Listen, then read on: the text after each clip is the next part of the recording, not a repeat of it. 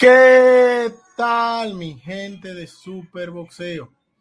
Y bueno, hoy estamos en tu programa, mi programa, el programa de todos, el programa de los martes, los miércoles, donde estaremos hablando de toda la actualidad boxística, de todo lo que ha pasado, de todo lo que ha sucedido, de todo lo que se ha suscitado en estos días. Y usted se preguntará, ¿por qué dices el programa de los martes, los miércoles? Porque el día de ayer un gran fenómeno llamado Naoya Inoue peleaba y aunque fuera una pelea dispareja, nos tuvimos que esperar a hoy para reportarles todo lo que sucedió. Carlitos, ¿cómo te sientes? Bien, bien, bien, gracias a Dios Moisés. Saludo a la gente por ahí que se vayan conectando, que se van conectando. Eh, andamos bien, andamos eh, con ganas de charlar un poco de todas las cosas que han surgido Así que los temas están muy candentes, así que bienvenidos todos y a, darle. Correcto. Eh, nada, eh, una división que está de moda y algo que está de moda es nada más y nada menos que las 135 libras, una división que ha dado de qué hablar todo este mes. Empezamos con y Yoyo Díaz, Gervonta Pitbull, Lomachenko, Comi y Ryan García desde las redes sociales porque no pelea con nadie. Así que pues hablaremos de Ryan, Ryan García, Ryan García tomando la postura de Devin Haney. Ya Devin Haney se zafó de ahí. Ryan dice, no, yo me voy a tomar el puesto de tuiteador. Y Cambosos Teofimo, obviamente, Aquí vemos todos los que han tenido victorias o peleas interesantes. Eh, Teofimo no está porque Teofimo al parecer va a abandonar el peso según sus propias declaraciones, pero puede usted tomarlo en cuenta por ahí por si vuelve. Pero mientras los que han decidido permanecer el peso y nos preguntamos quién es el mejor en las 135 libras. correcto, Carlos, puedes continuar. ¿Qué te parece que eh, Bueno, la 135 es una categoría muy candente, diría que es la mejor categoría junto con la 115. Eh, es una categoría que, que tiene de toda clase de boxeador, de todo tipo de boxeador. Tiene el boxeador, me parece, más talentoso de la actualidad. Tiene el boxeador más, eh, con más habilidad boxística, con más recurso boxístico, como lo es Basilio Machenko pero además de eso tiene otro tipo de boxeadores con otras características, con otro tipo de, estilos que también eh, adornan la categoría, no, desde no solo desde lo mediático, sino también desde lo boxístico.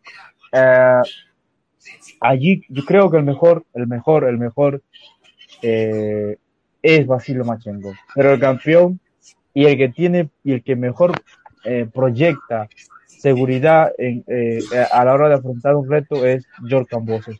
Así que creo que eh, Basilo Macheco es el mejor, pero George Cambosos está muy, muy, muy, muy cerca de, de, poder hacer algo grande en esta categoría.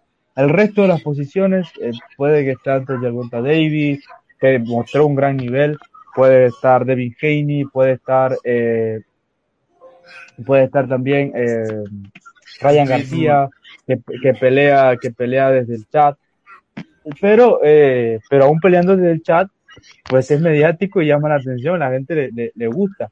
El Pitbull también se está metiendo allí, o sea, hay grandes nombres eh, que, van, que van surgiendo, pero si lo vemos de bote, de bote pronto en, esta división, me parece que mejor es, lo, Lomachenko, y salvo que, que George Cambosos eh, vuelva a hacer una presentación magistral, me parece que salvo eso, eh, eh, Basilio Machenko va a recuperar todo su campeonato. No sé cómo lo veas Correcto, yo creo que si la pelea con George Camboso se hace, tanto Heine como Lomachenko quieren hacer la pelea, pero si hay alguien que ha demostrado que vino cargado, que volvió a la Matrix, que volvió a sus inicios, es Basilio Lomachenko. Y si se hace la pelea, yo siempre dije con Teofimo que era el hombre que lo había vencido siempre mantuvo esa postura de que Teofimo ganó la primera, olvídate de todo lo que pasó, siempre lo decía, ganó y punto, pero yo le voy a Lomachenko en una revancha.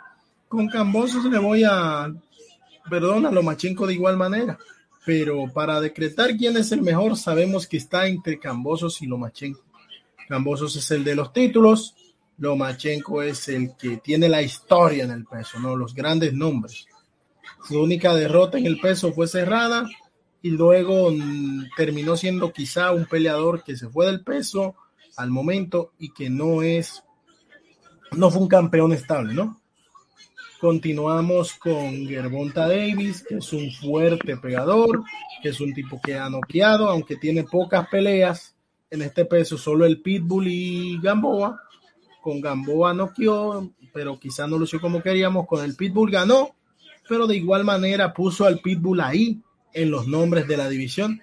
Un David Haney que ya es un sólido campeón, que ya viene de vencer a un Yoyo Díaz que siempre le había dado problema a todos y que ahora demuestra que él está entre los nombres a vencer y Ryan García que gracias a Dios tiene mucha salud para tuitear y para comentar porque no sabemos cómo analizarlo de momento.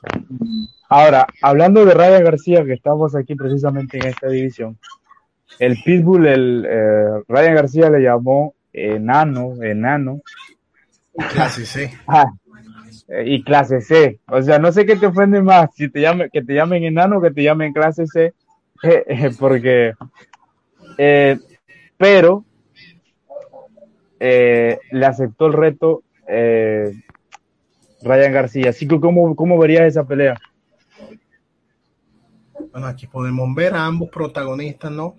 El Pitbull como Ryan García. Yo veo una pelea bien complicada para Ryan García. Veo una pelea donde va a tener un peleador que va a estar encima de él, que va a saber eh, cerrarle espacios y que Ryan García tendría que salir centrado al 100%, al punto tal que creo que Ryan García no debe firmar esa pelea de inmediato viniendo de una lesión de mano y de todas las cosas que ha venido que son muchos distractores al boxeo. Así lo pongo, no podría, pero si Ryan García regresa, eh, le puede hacer una buena pelea al Pitbull teniendo en cuenta que aproveche su distancia. Eh, sería una interesante pelea, pero Ryan debe volver antes que todo. Yo creo que primero, yo creo que, que Ryan García, eh, tantos, tanto Ryan García como el Pitbull ni siquiera deberían tomar esa pelea o no deberían enfrentarse entre sí ahora pronto porque creo que sería muy sería muy apresurado para el Pitbull eh, tomar esta pelea tan riesgosa. Creo que, que, no debe irse por ese camino. Ya lo decíamos durante la transmisión pasada. Eh, y eh, por parte de Ryan, tampoco, o, tampoco debería tomarlo, porque creo que si hay alguien que le puede ganar es el Pitbull. Entonces, con un boxeador tan fuera de ritmo como, como es Ryan en este momento, y tan poco centrado desde la parte boxística y desde la parte desde de las redes sociales, eh, puede jugarle en contra el enfrentar a un boxeador con la motivación del pitbull. El pitbull le puede jugar en contra precisamente eso, de estar tan emocionado que puede, que puede jugarle cero contraproducente a la hora de enfrentar a un boxeador que tiene onza, que tiene distancia, como eh, Ryan García y, ya una derrota con Gervonta Davis, bien, pero dos derrotas seguidas ya te baja los números. Entonces, creo que debe eh, saber cuidar ese, ese, esa posición que le ha permitido tener o que le ha dado el, enfrentamiento con Yergonta Davis. Creo que deben tomar caminos diferentes y después encontrarse entre ellos y no andar retándose por ahí. Eh, aunque si se da, pues nadie se pondría bravo y yo creo que el Pitbull sí le puede ganar a Ryan García, sobre todo porque eh, no creo que eh, no creo que, que Ryan García tenga la fluidez en el boxeo que sí tiene Yergonta Davis. Es correcto, yo creo que pues de momento deben tomar caminos separados y a ver qué pasa, porque yo creo que Ryan debe regresar y el Pitbull también debe hacer una pelea que es de no ser la revancha con Gervonta David, debe hacer una pelea interesante, pero una pelea que le sume, ¿me entiendes? Que él pueda ganar para luego seguir en los grandes escenarios, más que todo. Y si hablamos de los grandes escenarios, tenemos que hablar de alguien, Carlitos, que estuvo en los grandes escenarios y que hace ratito se pesó y cumplió con el peso.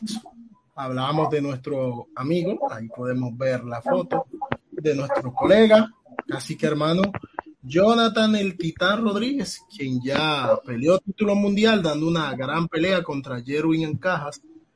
Y el día de mañana hará su regreso, eh, nada más y nada menos que ante un peleador de 26 años como lo es David Cota, quien tiene 26 peleas, 12 knockouts, 6 derrotas. Un Titán Rodríguez que luego de muchos problemas, luego de la pandemia, logró concretar una pelea y que a ver qué trae nuevo el Titán, cómo nos sorprende y cómo continúa evolucionando. Desde aquí yo le deseo lo mejor porque es un tipo muy humilde y muy centrado. ¿Cómo ves tú al Titán para esta pelea? Eh, muy, lo dijiste, muy centrado, creo que está muy bien preparado. Es la pelea estelar, que se va a estar desarrollando mañana en La Paz, no sé, realmente se me escapa el lugar. Eh, y que será transmitido por ESPN Knockout. Para la gente que quiere apoyar al buen Titán, puede pasar a, apoyarlo, eh, a darle su vibra, a dejarle su mensaje. Por ahí marcó el peso, así que, así que está muy bien. Y que va a ser una pelea que va a marcar el regreso del Titán después de, ese gran combate contra Jerwin Cajas. Eh, y como decíamos nosotros, el Titán en esta división, después de los Leones, después de los, legendarios como Casuto Yoka, Román González y también del Gallo Estrada, eh, luego viene toda esta camada de boxeadores donde está Carlos Cuadra, donde está Chihuas, y en esa camada está también el Titán, por lo que el Titán, cuanto más vaya, eh, cuanto más vaya eh, acumulando victoria y haciéndolo de manera categórica, va a volver a tener una oportunidad titular, ya sea contra el Gallo Estrada, contra Ioca, contra, contra Encaja, una revancha, ¿por qué no? The Why Not Rematch. Así que eh, sería espectacular. Y creo que esa, esa pelea con Ancaja, más la que vaya tomando, le va dando esa madurez que necesita el Titán eh, para, eh, para seguir creciendo. Me parece que sigue creciendo, me parece que se enfrentó con un hombre que le pesa la mano y no, no lo noqueó. De hecho, creo que para mí en esa pelea, como lo, lo decíamos hace ya un rato, hace un tiempo atrás, corrijo, el, titán, el Titán perdió solamente por la caída. Así que Mañana marcará el regreso, esperemos que sea un gran combate, que todo ande en orden y que el Titán salga con una victoria, porque es un hombre que queremos mucho en este canal, es, un hombre que respetamos que admiramos, así que nuestro apoyo para el buen, bueno del Titán, el orgullo de San Luis Potosí, eh, Jonathan el Titán Rodríguez. Exacto. Y cuando hablamos de peleadores que son un orgullo y que da gusto verlo, aunque quizás no dé tanto gusto ver al rival que tenía, hablamos de nada más y nada menos que el gran peleador libra por libra en los rankings, Naoya Inoue, The Monster, quien en el día de ayer, eh, pues, noqueó en ocho rounds a su rival Aram Dispen. Como nosotros decíamos, hay niveles, ¿no? Y era obvio que Inoue iba a noquear en, en algún momento. Ustedes me dirán, pero si hay niveles, ¿Por qué Inoue noqueó en el octavo round? Primero, porque el knockout no se busca. Segundo, todos los peleadores tailandeses, o bueno, la mayoría, son expertos en las disciplinas de boxeo y kickboxing. Lo que quiere decir que muchas veces hacen sparrings de patadas a la cabeza y por eso noquearlos resulta muy cuesta arriba. Es el mismo caso de este peleador en las 112 libras, se me va el nombre de que venció a Román González. Rumbisay. Se han visto las peleas con el gallo y con chocolate. El gallo le metió unos contragolpes cañones que, y que siendo el Rumbisay un boxeador plantado, tú dices, oye, y no lo debió tumbar, pero son peleadores que han hecho sparrings de el kickboxing y con esa costumbre de recibir patada a la cabeza, noquearlos es difícil y si ven la pelea se darán cuenta que Inoue hizo todo lo posible para noquearlo. Inoue lució superfluo, de hecho cuando ya suba los reportes hoy más tarde de la pelea, les puedo decir que por momentos pareció un sparring. Pero tú, ¿cómo lo viste, Carlos? Lo poco que pudiste ver. la verdad, yo lo voy a decir a la gente y voy a ser responsable con la gente. Hay peleas. Yo, yo, siempre veo eh, las peleas, eh, ya sea porque me gusta analizar la evolución del boxeador o simplemente porque quiero disfrutar el combate por lo parejo que puede ser. Yo siempre tengo esa, digamos que esa temática a la hora de ver un combate, ya sea para divertirme o para eh, eh, ver la evolución de un boxeador.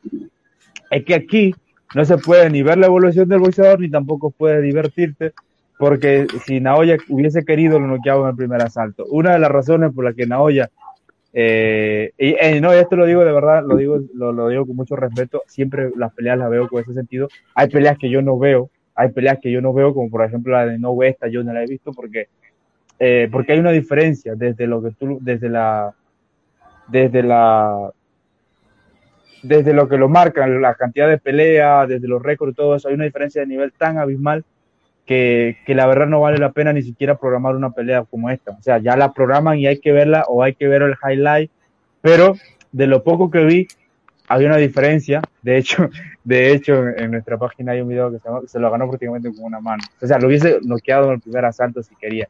Otra de las razones por las que creo que no lo noqueó es porque esto era pay-per-view y había que hacer que valiera la pena por lo menos 3, 4 asaltos. Así que eh, Naoya, Naoya, hay que verlo con otro tipo de rival, hay que verlo con rival de más perfil, no solo de más perfil, también de más calidad. Eh, hay que verlo con Noito Donaire o contra eh, John Riel Casimero. Creo que él es consciente que es tener una pelea que, él, que él debía tomar, pero lo hizo porque al final no se manda solo también, esa es una verdad. Así que, eh, pues cumplió y lo hizo de manera sólida, categórica, eh, ganó bien, pero no se puede analizar más de ahí. O no sé si tú quieres analizar algo que, te sorprendió, te impresionó. La verdad, no, de mi parte. No. no, yo creo que lo único que podemos analizar es el después. Y no ha manifestado que quiere o ir a la 122, donde habría una pelea con MJ o Fulton, más con MJ, me gustaría verla, o unificar la 118. En la 118 tenemos a Nonito que dijo, luego de que cada día Nonito Donaire está resurgiendo como el ave fénix, pues, como el filipino Flash, Stan Flash que se le ha escapado al padre tiempo, viene a derrotar a un boxeador joven haciéndolo lucir fácil, donde los dos primeros asaltos fueron de estudio por ahí del final del 2, Nonito empieza a tomar, aunque pierde el 2, empieza a tomar el ritmo en el 3 lo toma, envía a su rival a la lona y en el 4 te llamabas. Un nonito con el gancho. con un gancho al cuerpo que adiós. Un nonito que es increíble, un nonito que es un peleador que también hay que decirlo, rehidrata mucho en ese peso. Pero pues. El caso de Nonito Moisés, el caso de Nonito Moisés, por que te corte, iba a comentarte que se me fuera la idea, es que él es físicamente aquí es lo que es Tyson Fury en los pesos pesados, más la habilidad boxística. Creo que desde la saca demasiada ventaja de la, desde la parte física y hace bien el peso, o sea que no se puede, no se puede criticar. Lo que pesa Nonito en, en, lo, en el día del combate es una barbaridad y por eso, aunque, aunque el ídolo de Juan Manuel eh, Lázaro eh, le, ganó, por eso que la victoria del ídolo de Juan Manuel Lázaro, corrijo, tiene mucho mérito, tiene mucho mérito porque prácticamente Inoue en esa, en esa, en esa ocasión estaba peleando con un hombre que pesaba como 140 libras, por allá incluso más. Es, es una locura lo que retrata eh, Nonito en esta división y deja en evidencia de que eh, era un tema de peso y no un tema ni de edad ni de calidad, sino era un tema de peso eh, en, en sus derrotas, que fueron en la 126, pero ya 122. así que deja marcado eso, Moisés. No, sé si quiera decir algo más respecto a esto, pero ¿cómo verías una revancha de, de estos dos peleadores? Nonito más asentado y Inoue, que es un monstruo. Pues sería una gran pelea, muy llamativa, pero entiendo que ya Inoue le repetiría la dosis. Por eso me gustaría ver, sinceramente, a Nonito o a Inoue contra nada más y nada menos que John Riel Casimero. Ese sí, creo que ese tiene, ese tiene para los dos. Y no, no me sorprendería si Casimero se gana a los dos, la verdad. ¿Para qué te miento? Creo que, creo que Casimero es un boxeador eh, eh, tipo camboso, que se crece, que se crece, que se crece, y cuando se crece es muy difícil que te lo ganes. Eh, le, tú, tú le ves a, a los a las organizaciones dándole una oportunidad a Casimero. Sí, las organizaciones sí, lo que tienes es que sentarse porque Casimero está rodeado de muchas personas que saben de boxeo, que son quisquillosos como Ángel Memo Heredia, y que no se van a sentar a tomar lo que ellos consideren dos pesos. Ellos van a buscar una súper buena bolsa y ahí es donde está el detalle con Casimiro. Pero de que hay intención, la hay. Pero tendrían que ser negociaciones largas y tendidas, a sinceridad. Y eh, sería genial que sería genial que no eh, eh, unifique y de hecho es lo que le queda porque rivales de calidad fuera de fuera de eh, Casimero y de Nonito, no creo que haya. Eh, si quieren, pueden agregarle a, a, Rigondo. Pero fuera de, eso, de esos dos que, mencioné, eh, de esos dos filipinos que mencioné, no hay un rival que, pueda ser atractivo para Casimero y va a ser copy pega de lo que vimos o de lo que se dio. de lo que hemos visto en sus últimas tres peleas. Moloni, Das Marinas y Dispain. O sea, ha dominado a placer a todos estos a placer. Um, así que, y sería un gran problema para Inoue o no enfrentar un campeón o no subir a enfrentar un campeón, porque poco a poco este tipo de oposición te resta. Fuimos críticos con Crawford y lo seremos con Inoue si sigue enfrentando este tipo de oposición por lo que sea. Va a empezar a bajar en las la, La diferencia con Inoue aquí versus Crawford es que a Inoue sí se le ve incómodo peleando ante estos rivales. Él está cumpliendo eh, por, protocolo o está cumpliendo porque él no puede decidir por él mismo. Eh, entonces, de hecho, las declaraciones muestran como ese, ese, síntoma de que no se siente cómodo enfrentando rivales de esta posición, que no lo subestima, de hecho, lo enfrenta, eh, pero que ya quiere rivales de, de, mayor, de mayor categoría, de mayor bagaje, que le dejen una mejor imagen como él debería tenerla, porque la está perdiendo verdaderamente y la va a seguir perdiendo a medida que siga teniendo rivales de esa clase. Carlos, ¿cuál es la mayor victoria o una de las mayores victorias para ti este año? George Cambosos. Y luego de esa, si hablamos. Eh, puede ser, creo, uno creo que George Cambosos, puede ser Oscar Valdés contra Berchel, puede estar metido ahí también. Eh, Alexander Usyk contra Anthony Joshua. Muy bien, y Usyk es el uno o el dos de los de tu liga por ahí. Que quiera. Puede, puede ser el uno y puede ser el dos, eso es. Entonces, ¿con quién se disputa Usyk el uno? ¿Con quién se disputa Usyk el uno? Pues Canelo Álvarez, ahí sí. Ahí estamos y hablando de Usyk y de Canelo, pues el día de hoy Usyk lanzó un reto a Canelo diciéndole que está dispuesto a pelear con él. Y señoras y señores, hablamos del efecto Canelo. Yo lo he dialogado aquí, aunque Usyk es un tipo que ha afrontado retos, no me gusta ponerlo en el efecto Canelo, pero sí de manera eh, quizás no muy directa está. ¿Qué es el efecto Canelo? El efecto Canelo es cuando Canelo Álvarez invade un peso y todos los quieren enfrentar personas de la talla de Yuneski González, quien va contra el zurdo, dijo que si le gana el zurdo, quiere enfrentar a Canelo. Mary Brady, Mary Brady, Mary Brady, eh, Juniel, en, en, Chunu, en Chunu, en Chuno estaba, estaba metiéndose por donde, de repente prendió una antorcha y vámonos, que aquí estoy. Y se ganó la oportunidad.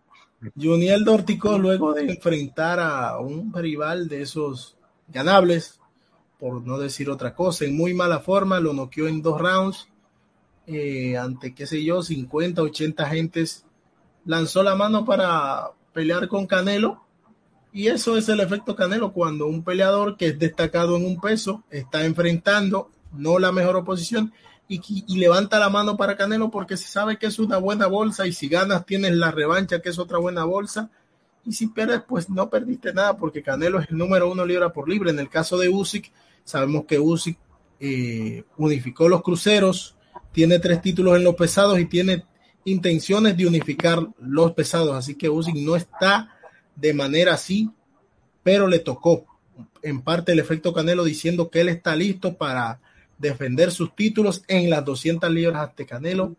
¿Y tú qué opinas de esto? Ya me he extendido mucho. Eh, bueno, la verdad que interesante el comentario de Alexander Usyk. si lo vemos desde un aspecto muy global, es bastante morboso y es el comentario de un hombre eh, que no tiene necesidad de esto, como es Alexander Usyk, es el comentario de un hombre que sabe que en el caso de Canelo acepte sería una trampa total.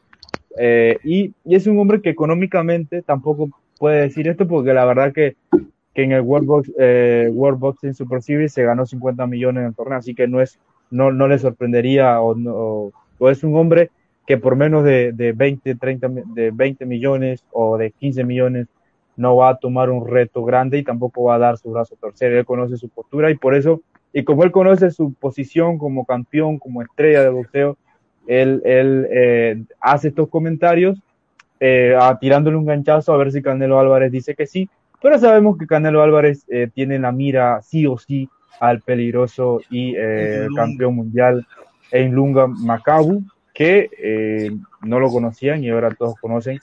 Eh, apenas se hizo una foto de Ilunga Macabu versus Canelo, ya, ya lo, la cuenta social de Ilunga Macabu explotó. Entonces, me parece interesante, pero, pero ya metiéndonos entonces ya del lado del Canelo, este, este, sí este sería un combate que le dejaría demasiado al Canelo eh, en el caso de que, digamos, acepte el reto y si lo aceptan, como, como dice Eddie Reynoso en unas declaraciones, que, lo iba, que ellos van a pelear con Macabus sin ningún tipo de restricciones. Así que estamos entendiendo que será sobre el límite de las 200, lo cual sería un reto verdaderamente enorme y supondría una desventaja para el Canelo Álvarez, eh, incluso si es contra Macabu o si es contra el, el, el peleador número 60 de, de, esa división.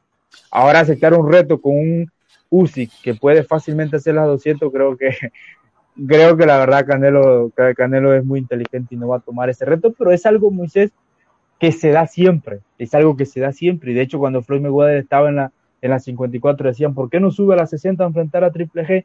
Y Floyd Mayweather decía, no, ¿por qué, ¿por qué Triple G no sube a la 68 a enfrentar a Andre Ward? Y Andre Ward dice, bueno, yo sí voy a subir a la 75 a enfrentar a Kovalev, yo sí voy a hacer lo que ustedes no pueden hacer. Entonces cada vez que hay un boxeador que tiene esa posibilidad de subir de, de, nivel de rival, de nivel, de categoría para enfrentar al próximo.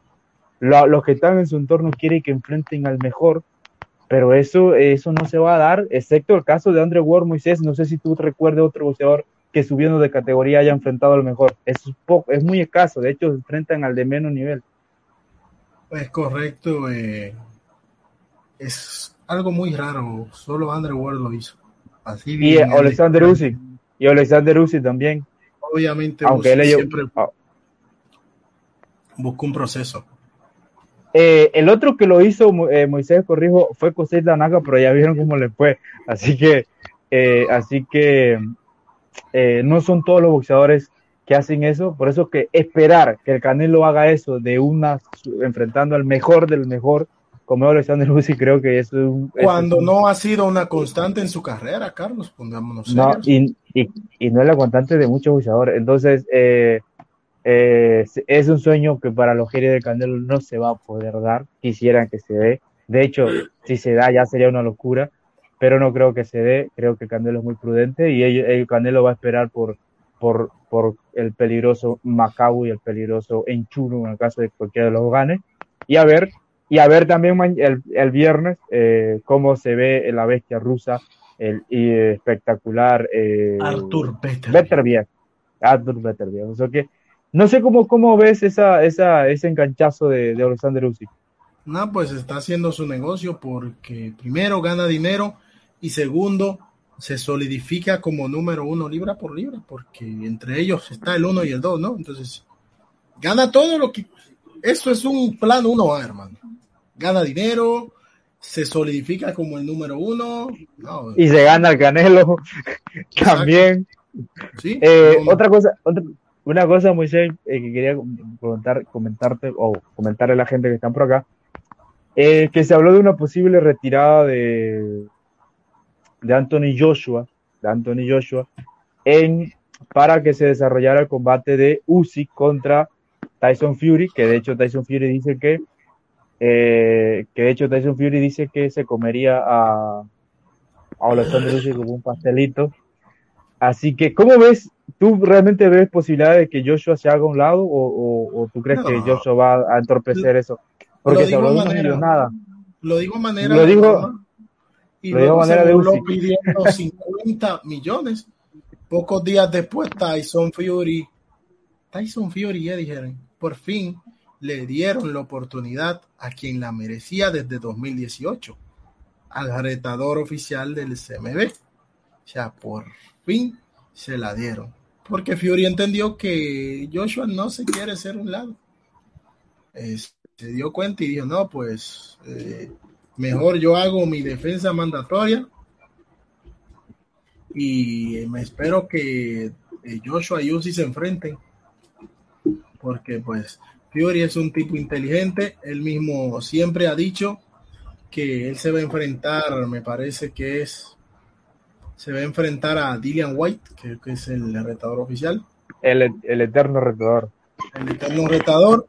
Y ya eso es una parte muy bonita porque Fury hace un poco de justicia al mismo tiempo a una persona que es retador desde 2018 y al mismo tiempo vemos a que le da tiempo a Yossi, a Usyk y a Joshua que se enfrenten porque es el mismo caso que con Wilder. Cuando Wilder quería dinero para hacerse un lado, Fury dijo, no, no te voy a dar dinero, te voy a volver a ganar, te voy a noquear y lo cumplió. Entonces, esa no es la forma de pensar de Fury.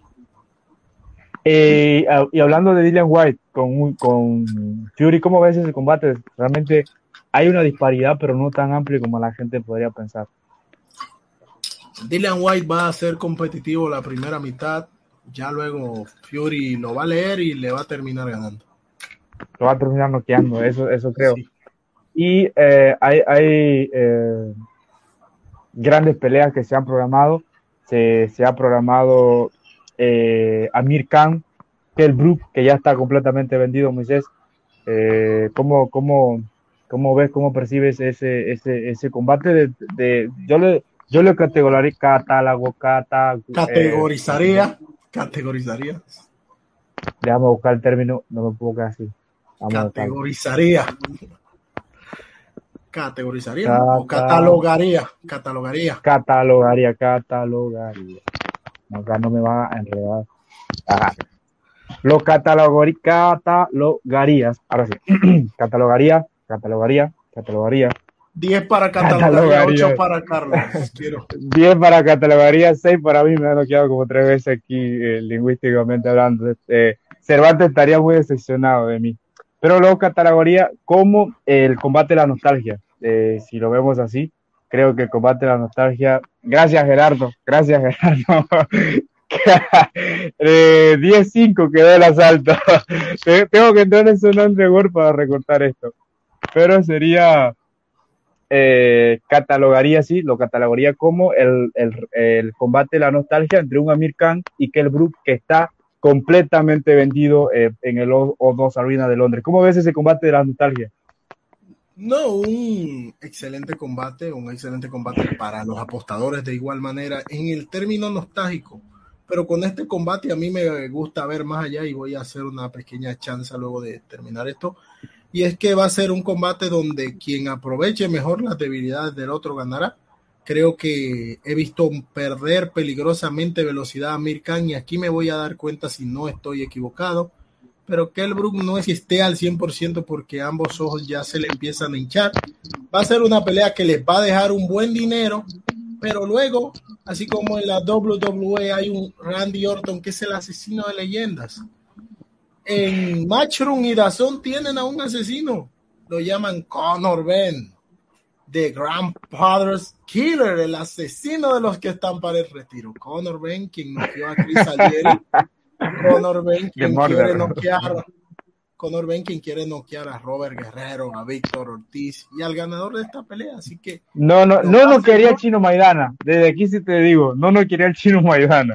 Yo, yo creo que, yo creo que le, le propondría al chino que se ponga a entrenar unos seis meses para que se lo pongan a, a Conor Ben y para que sepa de dónde, de, de cómo es que, cómo es que funcionan las cosas. Pero eso es una estrategia. ¿Tú crees que es una estrategia de, de, de Eddie Hart eh, programar este combate, que es de la nostalgia, pero que, que es lo que yo decía, te va a divertir, la gente lo quiere ver porque es un espectáculo garantizado.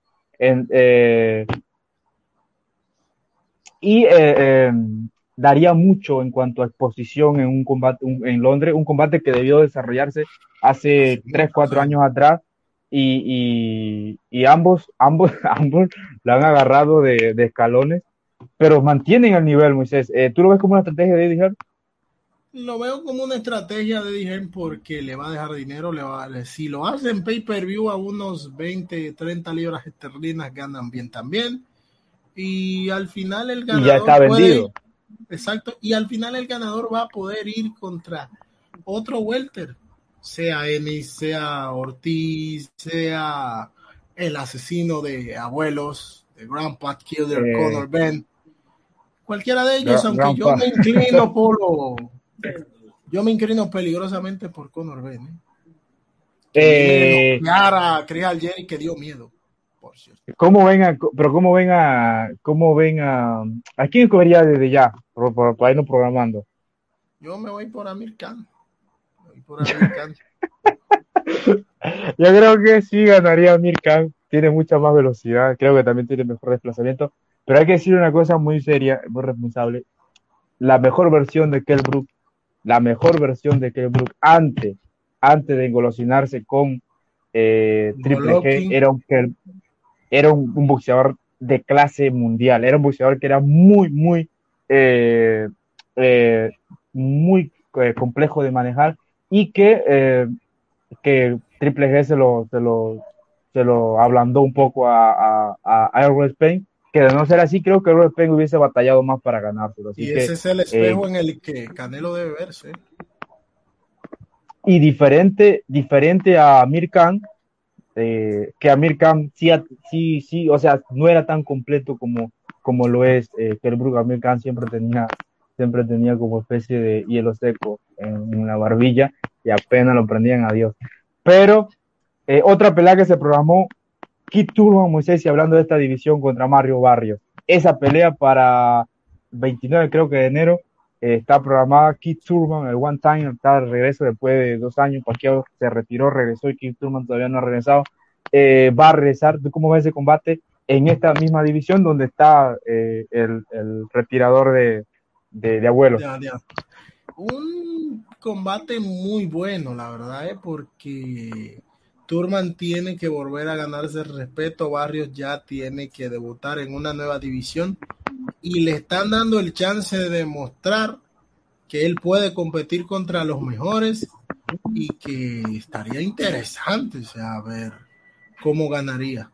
Me encantaría ver, yo creo que habría que ver cómo entrenan, cómo marcan el peso, cómo le sienta el nuevo peso, porque de momento tengo así como a Turman, quizá por esa mejor versión de Turman, pero habría que ver cómo le siente el nuevo peso. y, Antonio Kelbrug era uno de los mejores, totalmente. No, para mí era el mejor, creo, en esa división, eh, porque fue a ganarle a un fue ganarle a un John Porter que, ya, ya saben quién es John Porter y le ganó categóricamente, cruzando el charco. Pero hablando de Mario Barrio, va a ser, va a ser su arribo a la 147, así que eh, es, un, es un arribo que, que no sé si le vaya bien físicamente, tiene para dar la 147. Es parejo el combate porque Mario Barrios es un gran boxeador y que Turman viene lesionado, como 15 años retirado Así que no sé cómo se vaya a ver este combate. Otro combate que se programó Moisés, eh, Hiroto Kyoguchi contra eh, Esteban Bermúdez por la reducción de campeonato, que de ahí va posiblemente salir el retador de eh, Eric Rosa y saludar. Sí. Eh, ¿Puede ser? ¿De ese match? ah, pensé que ya habíamos hablado de eso, Gerardo, del tema, ¿no? Eh, vamos a retomar algo. Ah, ok, ahorita lo retomamos, Gerardo. Ahorita lo retomamos. Eh, pues sí, no, el, tema de Kyoguchi es excelente porque se está reduciendo campeonatos. Mi problema es que Daniel Matellón no lo llama nadie cuando deben llamarlo, eh, porque él también era campeón. Así que sería una gran pelea. Veo a un Kyoguchi muy fuera de serie, ganándole a Esteban Bermúdez, pero ojo, ya Esteban Bermúdez sorprendió una vez y cada día viene con más hambre. Exacto. Eh, lo que decía Gerardo, estábamos charlando eh, sobre el reto que le hizo Alexander Usyk al Canelo, que fue un reto, un ganchazo, como decimos por acá vulgarmente, le tiró un ganchazo porque el brazo pescaba. Y eso, eh, ese reto está muy bueno porque creo que, que Gerardo, que, que es eh, muy fan del Canelo, es un hombre que, que admira el Canelo, que, que, que podría hacer lo que hizo Eddie Reynoso de tatuarse el Canelo en el brazo. Eh, es un hombre de reto y va para esa división donde una división donde eh, eh, fue el rey por mucho tiempo. Así que eh, entendiendo el reto que le tiró, dice, bueno, yo bajo a la división sin perder los campeonatos. Y la gente dice, eh, la gente quedó embelesada con la idea, pero sabemos que Canelo dice, no, el peligroso en este momento no es Usyk en esta división, el peligroso en este momento es Enchunu, de hecho, ni Mary Brady es peligroso, ni tampoco Gulamirian. El peligroso es Enchunu o Macau. Exacto. Así que, eh, pero ya en serio, eh, sabemos y se entiende, el Canelo no va a tomar ese reto porque es un reto muy peligroso y él no tiene por qué tomarlo. La verdad, no tiene por qué tomarlo. De hecho, Canelo- no se le debe, de hecho, ni siquiera debe subir a pelear ahí. Luego de ganar este título, que es más un título para los números, para la historia, lo que tú quieras, él debe centrarse entre las 168 y las 175, que es donde él debería estar realmente. Yo lo entiendo y lo he dicho. Roy Jones eh, contra. Jump Stoney gana el título, hace una defensa y Roy Jones en su prime ve a este tipo que es un tirapiedras y dice, si este no es el mío, no es ninguno se prepara, hace sparrings con muchos pesos pesados desde antes, así como Canelo hace sparring con Andy Ruiz y Fran Sánchez. Cuando se aclimata bien, dice, este es mi título para hacer historia y la hace. Sube, baja y ya luego no, no vuelve. Este es esa oportunidad para tener otro título en otra división, pero es solo eso. Luego tendremos que ver si enfrenta a alguno de los 175, un b que peleó el pasado fin de semana ganando nueve asaltos, Bivol no se vio tan bien. Y ya van dos peleas donde gana claro, pero no se ve bien y empieza a preocupar un poco. No sé si es que eh, gana tanto en modo carrito que no luce porque no lo exigen, que podría ser. Es que no luce porque no lo exigen. Creo que es ese tipo de boxeadores, ese tipo de boxeadores que, que te ganan con el mínimo y no tienen por qué, no, no, no, no, no se ven como espectacular. Pero Gerardo decíamos en el tema de Canelo que la condición de Usyk era que no le quitaran los títulos y una vez que enfrentaba al Canelo retomaba sus títulos, títulos que ganó en buena liga. Cosa que para los haters, que no es el caso de Gerardo, no se va a dar porque Canelo no va a tomar este reto. Así que eh, No, el Gerardo, yo el Gerardo, Yo lo, no, yo lo dije, debe verse en el espejo de Kell Brook. ¿Qué pasó con Kell no, si es con si es con Uzi, sí. De hecho, si es con Uzi debe verse en ese espejo porque porque mm, porque Uzi lo va a dejar que no se va a poder ver en el espejo. Eh, pero sería un reto espectacular y las declaraciones de las declaraciones de, de Eddie Reynoso Moisés que no habrán restricciones en esta en esta en esta pelea, en esta posible pelea porque él lo afirmó. Hay conversaciones, no depende de nosotros, depende más del CMB. Él decía no habrá restricciones de ninguna clase. Eh, ¿Tú le crees o cómo ves eso? Mira, yo le puedo creer a Eddie Reynoso. El problema es que el otro día Sulaimán estaba explicando unas cuantas cosas de lo que es el título franquicia, de cómo se estarán dando cosas en, el peso y todas, eh, todo lo relativo al título franquicia, qué podría pasar en la pelea de Macabo y se habló hasta de 180 libras pero yo lo que oí fue una cosa mientras Sulaimán hablaba y fue la siguiente. Son mamadas, son mamadas, son mamadas. Eso, eso fue lo que yo oí, ¿eh? Mientras Sulaimán más habla, más en serio se encharca. O sea, se, encharca como usted no tiene idea. Del lado de Reynoso le puedo creer, pero hay que esperar a ver cómo evolucionan las cosas porque pareciera que Sulaimán quiere que, que se den 180. Más Sulaimán que ellos porque ellos siempre han hablado de que Es el, ok, pero ok. Yo siempre he dicho, nosotros vimos acá esto y, ahora que esto se está haciendo muy, ya porque ya la pelea de Enchuno con, con Macao está casi ya está prácticamente desarrollado o firmado, ya solo hay que hacer ajustes. Y de ahí va a salir el rival. El viernes pelea eh, Beterbiev, el viernes pelea Beterbiev contra un gran rival como es Marcus, Brown. Eh, y va a ser en la casa de Marco Brown en, Montreal, Canadá, si no recuerdo. Entonces, ahí creo que debería Canelo poner la, la, la, vista en lo que vaya a hacer Beterbiev. Que ojo, es un, tiene, es un misil, pero la verdad que vas a boxear con un robot, lo, lo, programas y ya lo manejas. Creo que Canelo sería mucho para Beterbiev, eh, para este Beterbiev. No así para Beterbiev.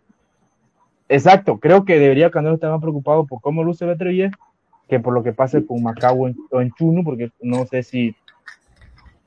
No, porque ya Macao le ganó en eh, Chuno una vez. Exacto. Ah, exacto. Entonces, eh, pero será un combate atractivo, Moisés, porque ambos se van a entregar, tanto Macabo contra Chuno, y, creo que tienen como doble motivación, triple motivación. Eh, pero quiero, quiero, y sé que Gerardo también, porque Gerardo es un, un, Canelo Lover, que las cosas se hagan de manera, eh, de manera, de manera, de manera correcta en la categoría que es. Sería para mí, sería muy penoso ver a Macau bajar o a Chuno bajar hasta la 180 cuando tienen toda su carrera prácticamente sobre la Es penoso que baje a la 195 para, No, exacto, exacto, exacto. Es un abrupto, es una manera, de hecho creo que nadie en su sano juicio estaría de acuerdo con eso, ni siquiera si eres eh, un Canelo Lover empedernido, en serio, en serio. Así que no, no tiene, no tiene, no tiene sentido, así que eh, la gente dice, oye, pero ¿por qué Uzi no baja a la 190? Si Uzi es una máquina, puede hacerlo. También, pero el detalle no es eso, sino es que eh, no hay que acomodar tanto para, para buscar una victoria, me parece. Eh, lo que dice Gerardo Muchés. El video de los Benavides sí me parece haberlo visto, pero la cosa es que los Benavides en este momento lo que deben hacer es, para mí no, como deben guiarse es ganar el título interino CMB y ya luego exigir al CMB qué van a hacer con nosotros. Ya Canelo enfrentó a Macabu. Deben ascender a Benavides a campeón CMB normal. Y ahí Canelo, pues nuevamente quedaría eh, muy mal, ¿eh? si no lo llegue a enfrentar. Eh, realmente, realmente la gente cree, y esto se lo pregunto a los que están por acá, que Canelo no quiere enfrentar a Benavides. Realmente, como que se está, lo, lo ve por una vereda y se cambia de vereda para no, no encontrárselo. ¿Tú lo ves así o cómo lo, cómo lo ves, Gerardo, que es un hombre que ve No, es, es un tema además de que Canelo es un tipo muy, muy orgulloso y los Benavides una vez se inventaron que él fue a un campamento de Canelo y que pues Canelo le tuvo miedo, que esparearon y le dio una golpiza. Luego José Benavides cambió la versión diciendo que ellos no lo aceptaron como sparring, que fue lo que realmente pasó y desde entonces ha habido problemas, ese mismo problema que hubo con Golovkin cuando Canelo le decía no te voy a dar a ganar un centavo más. Y ahora Benavides es retador mandatorio y creo que Canelo no quiere negociar con ellos simple y llanamente, siendo que también Benavides es, eh, siempre lo dijimos, Plant era el de mejor habilidades en este peso y Benavides uno de los más peligrosos. Entonces, siendo que Benavides era de los que no tenían título el más peligroso, muchos lo van a ver así y los comprendo. Pero hay un tema de orgullo ahí que entorpece demasiado las negociaciones. O sea que solo de una manera muy forzada, tanto legalmente como mediáticamente, porque hay que decir la verdad, la gente dice, no, Canelo no tiene miedo, pero no hay ese, no hay ese, no hay, no hay esa moción por parte del público como para empujar a Benavides, como si ocurre con Triple G, a tanto que Canelo está dispuesto a pelear con Triple G. Así que creo que esa parte del público tiene que meterse de lleno, como lo hicieron con Triple G, hacerlo con Benavides si verdaderamente quieren ver a Benavides noquear al Canelo o ganar al Canelo en caso de que, se dé. Eh, sí, yo veo que a Canelo le gana Benavides, sí, eso siempre me lo ha dicho Gerardo, pero veo que sí, le costaría mucho trabajo porque Benavides es un tipo que rehidrata demasiado y Canelo No, a Canelo no, a Canelo le gusta es ganar sus peleas y puntos. Eso sí que no, no es, Es la- de guerra. Para Canelo lo Sale- importante es ganar y ganar bien. Correcto, eso sí es algo claro, que Canelo pues sale a ganar las peleas eh, y a veces eso eh, sí le gustaría que se preste para la guerra, pero Gerardo tiene razón, no es mucho de guerras. Yo entiendo también como Gerardo dice que le gana a Benavides, pero hay unos temas ahí, como dije, con anterioridad y orgullo y parte de lo que ha dicho Gerardo, que con lo que retrata a Benavides va a ser complicado que eh, durante la pelea si se llega a. Va a ser complicado que haga el peso, Benavides. Pero, pero, no, mentira. No, Ese escenario o sea- ficticio, créeme que sería complicado donde no llegue a dar el peso, se vea forzado para dar. creo que este Benav- creo que, que, que Benavides, Benavides, de aquí hablando del tema que propuso Gerardo, tiene que tomar el camino un poco más largo, que es hacer lo que dijiste, pero no solo tomar el camino más largo, sino hacerlo de manera categórica, que la gente cada vez que pelee Benavides diga, wow, este es una máquina, este es el hombre que va a vencer, porque así es como se hace en la pelea, él ganando, como gana Bivol, por ejemplo, que peleó en Rusia y nadie se ha dado cuenta, no va a generar ningún impacto ni en Canelo, ni en los haters de Canelo, ni en los fans de Canelo, ni en nadie. De hecho, sería algo absolutamente, y aunque yo particularmente creo, por ejemplo, que Bivol le gana a Canelo, sería una pelea soporífera porque Bivol no se presta ni siquiera para generar ruido. Entonces, creo que Benavide, a partir de victorias categóricas y espectaculares, podría encontrarse, aunque Canelo no quiera, una pelea con el Canelo Álvarez. Así que ese será el camino. Y Usyk, Moisés, no va a pelear con Canelo para los que quieren ver a Canelo perder con Usyk. Se dice que Canelo sube hasta... Realmente nunca se ha probado eso, pero sí se ha dicho. Nunca se ha probado, pero sí se ha dicho. Pero O sea que se, ha dicho en múltiples fuentes, Gerardo. Lo que yo entiendo es que como ellos se pesan, ponle máximo muchas veces a las 7 de la noche o a las 5 de la tarde, perdón, eh, por ahí Canelo siempre está en 171, 172 y quizá poco antes de la pelea sí esté en 180. Pero de David Benavides se ha hablado de 200 libras. Para que se O sea que ese sí puede pelear con, con, con el peligroso Enchunu sin, sin, sin ningún tipo de restricción. Sí, Pero eh, Canelo es un, es un portento, Canelo es un portento, vamos a decirlo correctamente. Él no va a pelear con Usyk, creo no va a tomar ese reto. De hecho, no va a tomar un reto ni siquiera con Myron Brady. Él No tiene y tiene su, no va a pelear con otro crucero a menos que sea un mandatorio del CMB. Pero fuera de Que no otros va a los ser- campeones, no. No. que no va a ser el mandatorio del CMB porque porque porque no porque no van a porque no va a haber eh, porque no creo que, que Canelo le dé le vaya a dar lo necesario a, al CMB o dejarse manejar al antojo del CMB de hecho Canelo solo tomaría retos en esta categoría en esta categoría que eh, que, que le vayan que le vayan y que él considere que puede ganar no hay Usyk no hay Brady no hay Miriam de hecho no hay Murad García tampoco hay otros rivales que tengan posibilidades no lo va a hacer y no porque Canelo no quiera sino porque no es necesario tampoco y realmente eso se entiende yo entendería No, que y- Canelo mañana no quiera. y no pasa nada Canelo va a seguir siendo la mega estrella y, y no va a quitarle ni, ni, ni ponerle nada eh, el que no enfrente a los grandes de esta división, que ni siquiera, repito, debería subir aquí. Debería, eh, debería enfrascarse en la 175. Creo que ahí sí tiene con qué. y con así qué- como Gerardo hizo hincapié en la pelea con Benavides, que lo ve ganando, este tipo de pleitos es el que yo quiero ver, tipos de más de su división, porque si pierden cruceros ya sabemos lo que va a decir la gente. No era su división. Si pelea con Benavides y llega a perder, esa sí era su división, porque desde ya Canelo Esa es sí un era su histórico división. en esa, en esa división. Así que no, eh, y, sería in- interesante con Benavides, pensándolo bien, o eh, con Triple G, peso pactado, con Triple G, a ver si Triple G quiere pactar pesos, también podría ser, eh, antes de cerrar Moisés, Errol Spain, Jordan y Suga, esto no quería dejarlo pasar, creo que esa pelea ya está prácticamente en conversaciones y se va a dar. El tema es Canelo, pero esto ha sido una, una noticia que ha ido muy, muy rápido.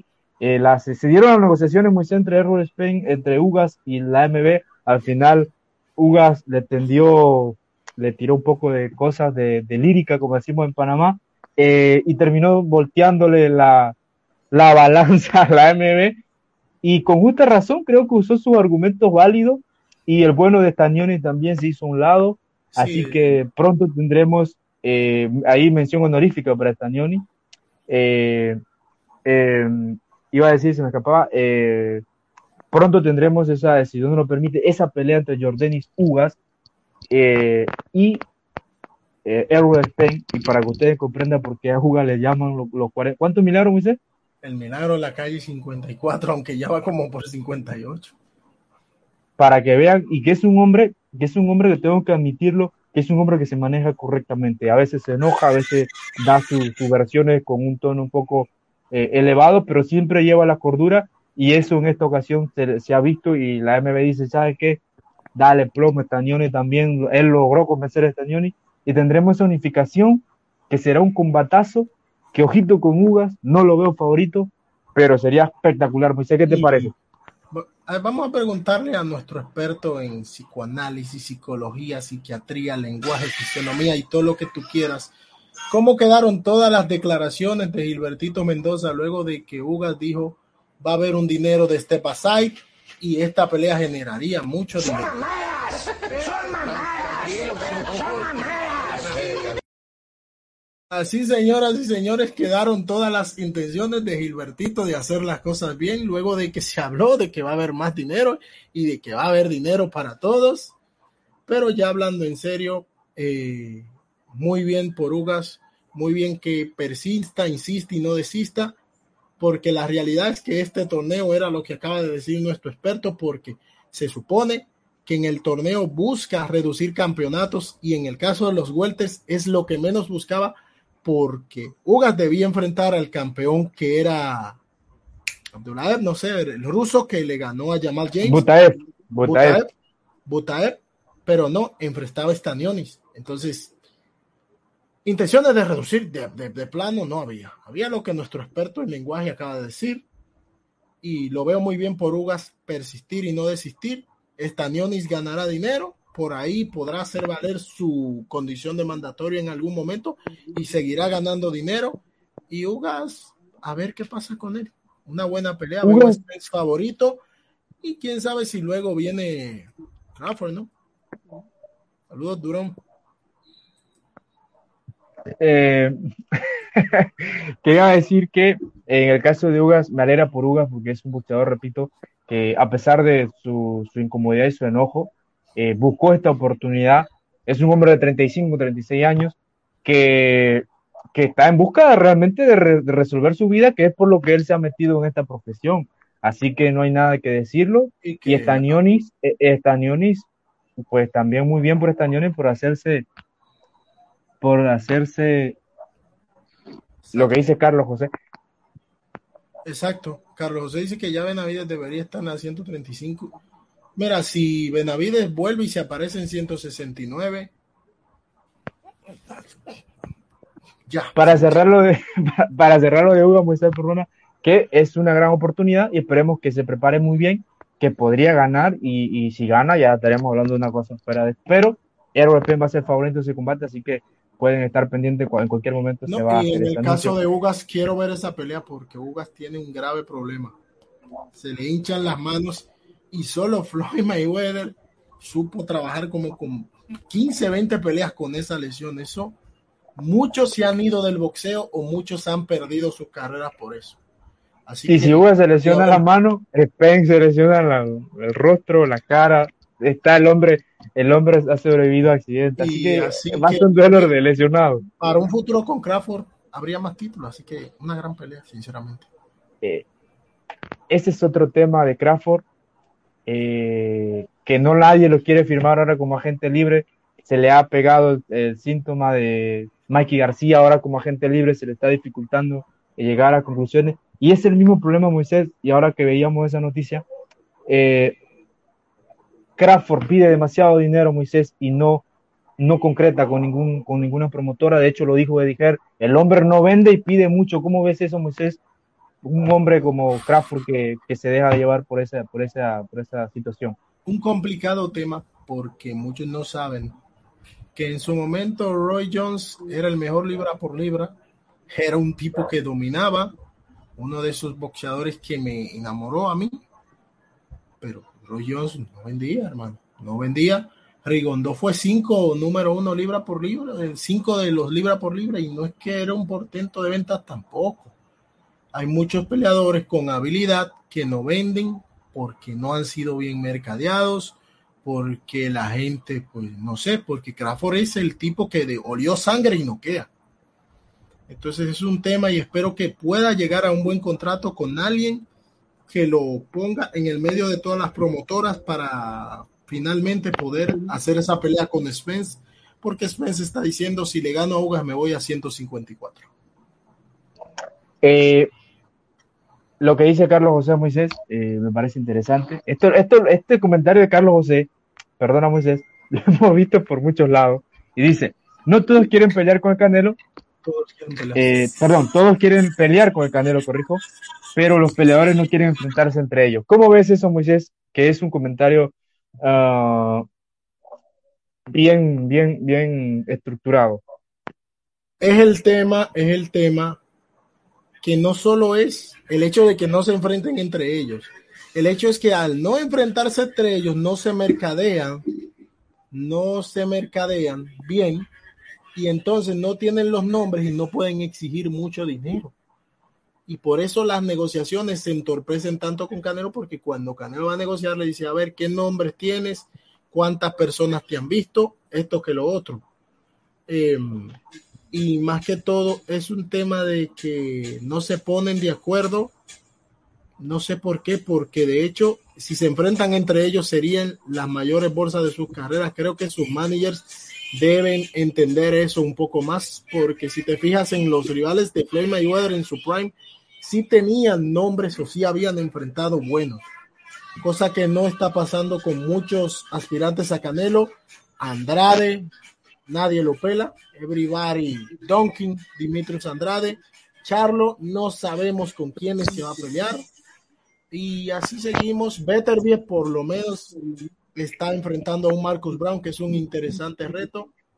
B-Ball gana con lo mínimo, pero de igual manera cuando se le habla de Beterbie a B-Ball o de Smith dice sí, y los enfrentaría, pero no, no se concreta.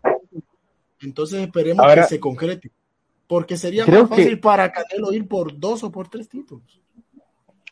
Eh, Canelo es, o sea, Canelo ya no tiene que hacer nada. lo que tienen que hacer todo el debido proceso para enfrentar al Canelo son los otros. Y para hacerlo, tienen que tomar su respectivo riesgo. Que no lo están tomando, ninguno lo está tomando. De hecho, eh, ni Kelly Plan lo tomó, es solo porque tenía el título. Pero ojito, eh, Caleb Plan, sin tener todos sus rivales, hizo a ver mal al Canelo, frustró al Canelo. Entonces no significa que no tengan la calidad para enfrentar al Canelo. Lo que no tienen son los nombres. Y les pregunto a los que están aquí, si mañana se enfrentara Caleb Plan, el que vimos contra el Canelo, contra David Benavides, ¿quién ganaría? ¿A quién vería un favorito? ¿A quién ven, a quién ven llevándose esa, esa pelea, Moisés? Para ti la pregunta también. Esa sería una muy buena pregunta. Esa sería una de esas preguntas que te, que tú te quedas viendo y diciendo, oye, ¿quién ganaría? Porque yo me cuestionaba, ¿no? De, oye, y si Plano hubiera tenido unos nombres que lo hubieran presionado y lo hubieran exigido antes de pelear con Canelo, hubiera ajustado mejor. Y si vemos ese plan que lució también, nos ponemos a pensar y decimos, puede que le gane a Benavides, porque Benavides viene haciendo peleas muy cómodas como su última ante un peleador que era un 160 libras en 168. Así que la pregunta es, y yo creo que eh, tienen que, coincido con Carlos José, tienen que, que enfrentarse entre ellos para hacer su nombre, eh, para, hacer, para hacer esto que le voy a decir, para hacer lo que hizo Maidana antes de llegar a pelear con Floyd Mayweather. Maidana no tenía el, el, pedigrí, pero Maidana eh, hizo todo el debido proceso, todo el trámite que hacen esos boxeadores que, no, que tienen la calidad pero que no tienen el, el, pedigrí mediático, hacen todo ese trabajo sucio de ir ganándole uno a otro peleador, a otro peleador, hasta escalar en los maltos. Ese es el trabajo que tiene que hacer Benavide, que tiene que hacer eh, que tiene que hacer Vivol, que tiene que hacer todo lo que quiere enfrentar a Canelo en este momento. No están en igualdad de condiciones de ponerse a negociar con Canelo, así que entre ellos deben eh, irse eliminando como, como, como, como si fuese un torneo entre ellos. Aparte. y, además de eh, esto, Carlos, es que si de repente Canelo no los ve o no le da la gana de pelear con ellos hasta por miedo, vamos a ir al ejemplo más, más exagerado. Vamos a suponer que Canelo le tiene miedo a Benavides, a Vivol, a Beterbiev. Ok, ¿qué van a hacer? ¿Se van a quedar sentados esperando a Canelo poniéndose viejos? No, tienen que no, buscar otros retos. el caso de Beterbiev está viejo, entonces debe aprovechar. Eh, el caso de Vivol debe seguir haciendo historia, no se debe centrar en Canelo. Y Benavides debe decidirse si va a estar en 168 o 175 porque tiene rato que un día da 169 y otro día 168 y así. Entonces, a ver qué sucede. Para ir cerrando, Moisés, el bueno se decanta por Benavides. Por Benavides. Eh, para ir cerrando, eh, Moisés, el bueno de Bob Aaron comentaba que el Team Canelo ha preguntado por Beterbiev. Eh, ¿Tú crees que dependiendo de cómo se vea Beterbiev el viernes, el Team Canelo va a va a intentar buscar una pelea con, con Beterbiev? ¿O cómo, ves eso posible o ves que eso no se va a dar? ¿O solo fueron rumores de Bob Arum? Yo, yo lo veo como que sí preguntaron, pero con esto Bob Arum lo que envía el mensajito decirle estamos dispuestos a negociar más que todo. Solo eso. Pero no lo veo muy, muy factible. Es muy. Eh, hay que ver cómo se ve. Yo creo que hay que ver si le gana. Y Vivol no. ¿Sabes por eso? Yo, yo lo veo al revés. Para que nosotros aquí pensamos diferente, yo veo que Vivol sí le gana y que Beterbiev no le gana porque para mí Beterbiev es muy robotizado. Puedes tener mucho power, pero si no encuentras al Canelo no lo vas a conectar. Pero sí creo que una posible pelea de Vivol y de de Canelo y Beterbiev va a depender de cómo se va a ver Vivol el viernes, qué tan dominador o qué, o qué tan frágil se vea de, dentro del global, dentro del boxeo, dentro del desplazamiento, la velocidad y ese tipo de cosas, va a depender que, eh, que Canelo le, le, le, eche un ojito y diga, llevamos chance de ganarle. Correcto, y aunque ellos lo vienen diciendo hace cierto tiempo mencionando, pero obviamente si parece que le entra en edad, sería eh, el chance, así como dice Gerardo, de que Canelo, pues para muchos eh, se pruebe en las 175 minutos. Ahora, ¿cómo ves a Beterbiev? Hablando ya aquí, todavía no hemos visto el pesaje, pero el Beterbiev que, que, el, el que vimos contra Bosnia, Bosnia ese Beterbiev no existe más. Ese Beterbiev fue ese día y desde ese día no hemos visto esa versión. ¿Tú crees que volvamos a recuperar ese Beterbiev o lo vamos a ver ahí mm, más o menos el nivel quien nos, quien nos, va a decir eso es Marcus Brown. ¿Sabes por qué? Porque la última pelea que Marcus Brown eh, perdió fue contra Jean Pascal contra ese Jean Pascal que estaba resurgiendo de las cenizas, pero pues resulta ser que no estaba resurgiendo de las cenizas solo, sino que al parecer algo o alguien estaba prendiendo su fuego por él. Sabemos que Pascal eh, tiene un pasado de... Entendieron la referencia. tiene el pasado de sustancias prohibidas y se dice que no solo en una, sino en varias peleas logró burlar eh, el sistema antidoping, así que Brown sigue siendo un duro candidato. Y que de hecho ya Pascal ya pues ya no, ya no, ya no puede pelear. Eh, está vetado, creo que el Baby Miller también. Sí, Dice. Sí.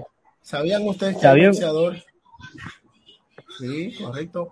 Si, si, si existió dentro del boxeo profesional Kawachi, cualquier cosa puede pasar a museo, mi querido Gerardo. Yo voy, yo voy a más de eso, Gerardo. Eso pasó aquí en República Dominicana.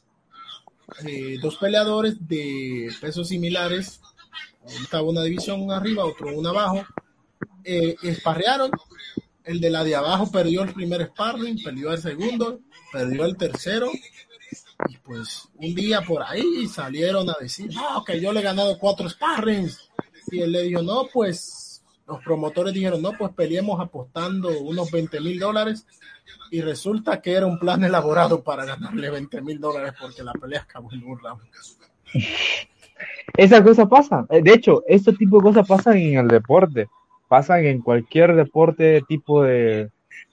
Eh, de hecho, eh, lo acabamos de vivir en Colombia y ya saliéndome del tema, en el fútbol. Un equipo se dejó golear para que el otro ascendiera de categoría, que ha sido una cosa más bochornosa que yo he visto. Y si pasa en un deporte eh, muy popular como es el fútbol, o más popular como es el fútbol, ¿cómo no va a pasar en un boxeo de un deporte como el boxeo que lo manejan menos personas y que generalmente hay como 5 o 6 personas involucradas en el business? Eh, Así es. pero, para cerrar, Moisés, que ya no hemos entendido hoy, eh, Canelo no pelea con Usyk, Canelo va a pelear por en Chunu, no va a haber restricciones, eh, va, va, va a ver cómo se va a ver, valga redundancia, Beterbiev, y este, para los que, para los que llegaron tarde, eh, mañana pelea el bueno del Titán, así que pueden ver su pelea y apoyarlo, Moisés, no sé si quiera decir otras cosas. Nada, nuestras redes están en la descripción de este video. Más tarde o mañana temprano vengo con las peleas de Bimbito y nada más y nada menos que Inoue. Y este fue otro video de Super Venla bien.